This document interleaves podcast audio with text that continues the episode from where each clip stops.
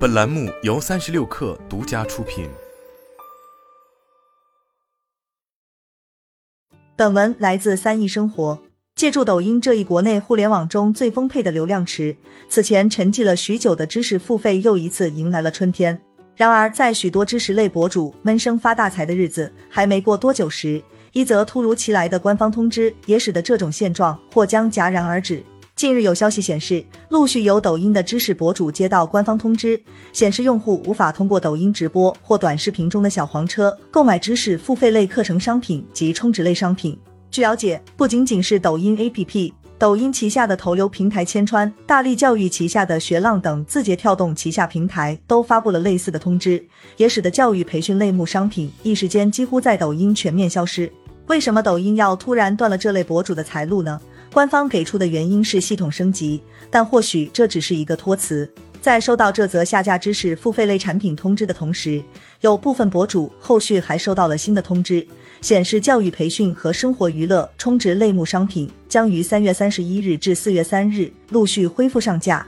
但受系统升级的影响，相关商品上架后暂仅支持安卓客户端用户查看与下单。对于 iOS 用户来说，在看到仅支持安卓客户端这样的字样后，可能就会下意识想到一个词“苹果税”。没错，如果 iOS 与安卓端出现区别对待的情况，特别是在付费项目上，按照以往的惯例，极有可能就会是苹果方面的原因。所谓“苹果税”，是指每一笔通过 App Store 应用内购买项目机制支付的虚拟订单，苹果都要拿走百分之十五至百分之三十的收入。苹果方面此前曾公开表示。IP 是苹果向开发者收取使用苹果知识产权许可费的方式。然而，苹果强制规定 App Store 的支付必须通过 IP，这就导致了几乎一切发生在 iOS 应用中的交易都有被抽成的可能。根据苹果方面公布的信息显示，苹果税的豁免只有三种方式：其一是不依赖直接从用户身上拿到收益的免费应用。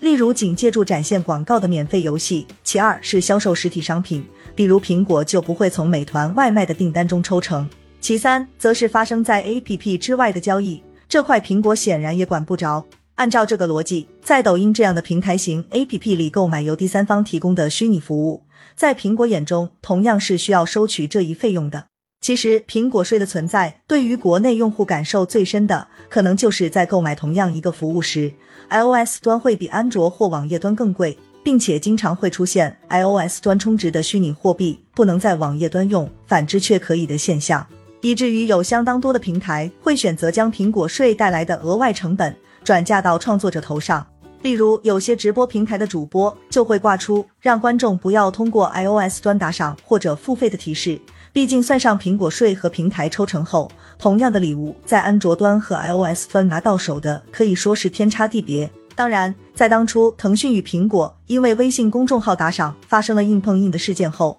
后者其实为第三方创作者留了一个后门，也就是 App Store 审核指南的三点二点幺点七条款。该条款规定，苹果允许用户使用非 IP 渠道向另一位个人赠送货币式礼物，但这种行为有两个前提条件。就是用户必须自己做决定，以及开发者不得从现金打赏中抽成，必须将全部打赏交给创作者。简单来说，只要平台不抽成，苹果方面就不会对相关交易抽成。显而易见，抖音和微信自然都不是开善堂的。腾讯与字节跳动苦心孤诣的打造了超级 APP，就是希望通过平台经济来挣钱的。所以现在的情况就是知识博主在抖音上销售自己的付费内容。被苹果认定为借助 APP 销售虚拟商品，且抖音也从中获益，那么打造了 App Store 的苹果认为为 iOS 版抖音提供了渠道，所以也有权分一杯羹。在有了苹果的介入之后，这件事就变得复杂了，因为苹果也会参与到整个的财务结算的流程中，导致抖音必须做出要相应的调整。目前，尽管针对苹果税的讨伐与制裁正在全球范围如火如荼的进行，例如在韩国。苹果就被迫开放了第三方支付渠道，开发者可绕开 IP 进行结算。在欧盟，苹果甚至有开放第三方应用商店的可能性。但作为 App Store 营收的核心来源之一，苹果税是苹果方面无论如何都不能放弃的一块收入。俗话说：“你有张良计，我有过墙梯。”苹果税的加入对创作者而言有着致命的影响，毕竟 iOS 用户又不是傻子。并不会对其百分之十五至百分之三十的溢价买单，结果就是用户购买的频率下降，创作者收入减少。然而，在苹果，对于在 APP 里销售实体商品是不会收取这个费用的，所以将虚拟服务转变为实体商品就能钻苹果的漏洞，并且不同于直播打赏，知识付费与实体商品的结合显然更加简单。日前有博主通过将知识付费内容捆绑实体商品，把付费主体从原本的虚拟服务转化为实体商品，并称只要带上实物，比如一本教辅、一本练习册等等，就不算做虚拟商品。这样的操作就能称之为以彼之道还施彼身了吧？